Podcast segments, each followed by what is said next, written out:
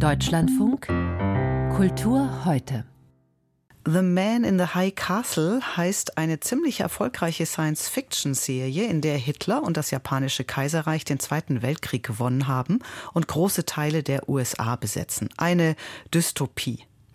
Der Thriller Vaterland des britischen Journalisten Robert Harris, erschienen Anfang der 1990er Jahre, erzählt eine ähnliche Geschichte. Nazi-Deutschland hat den Zweiten Weltkrieg gewonnen und beherrscht jetzt ganz Europa.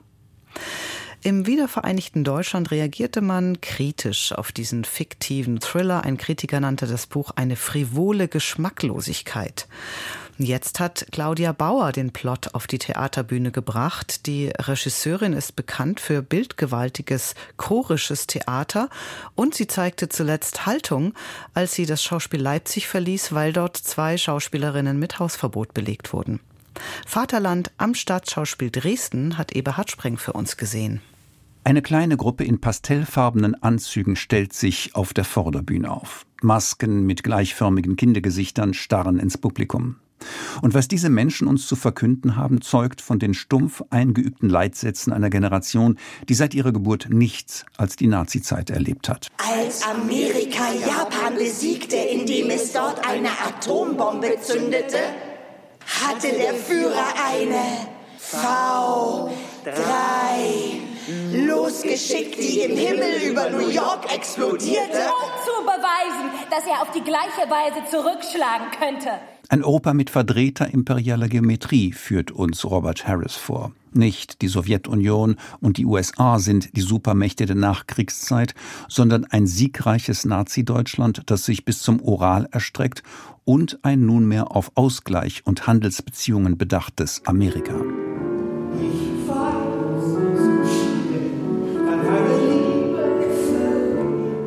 Vaterland ist ein unterhaltsamer Politthriller um einen Ermittler der Kripo, der im Jahr 1964 mit der Gestapo in Konflikt gerät, die mit einer Serie ungeklärter Todesfälle eine ganz eigene, natürlich geheime Agenda verfolgt.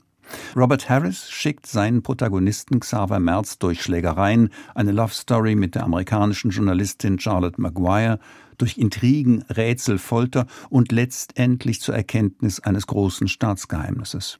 Claudia Bauer kleidet diese Action in die Ästhetik amerikanischer Nazi-Musicals. Lange schwarze Ledermäntel mit Schulterpolstern, einen mit Nadja Stübinger transgender besetzten Helden, eine mit Yassin Trabelsi transgender performende Heldin. Mit kalkulierter Geschmacklosigkeit mischt Claudia Bauer Humor und Ironie in die Darstellung eines im Kern unerträglichen Nazi-Triumphes. Ein launiger Fremdenführer erklärt eine Reichshauptstadt, in der Albert Speers Planung Wirklichkeit geworden ist. Unter anderem die große Halle, in der Hitlers 75. Geburtstag gefeiert werden soll, aber auch der US-Präsident erwartet wird.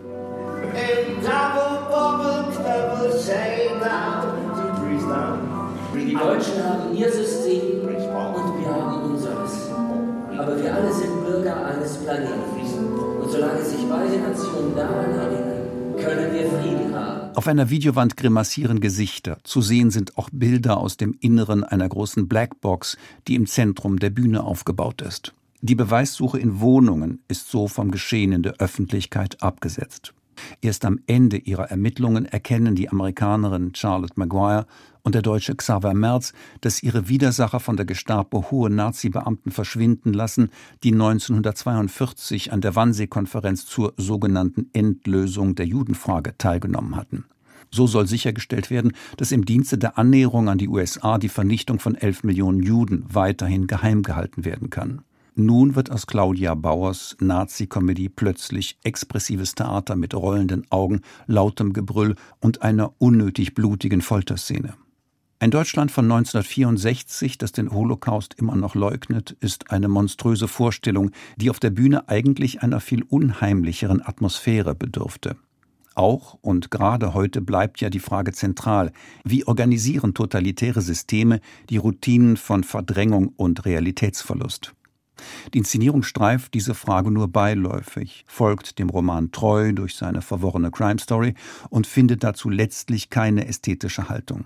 So bleibt auch das historische Spannungsfeld zwischen dem Schreckensbild einer unbeendeten Naziherrschaft und einem Europa von 2023, das sich russischen Imperialfantasien gegenüber sieht, erstaunlich energielos. Komisch, was ein Stück der Stunde sein müsste, kommt einem wie Schnee von gestern vor.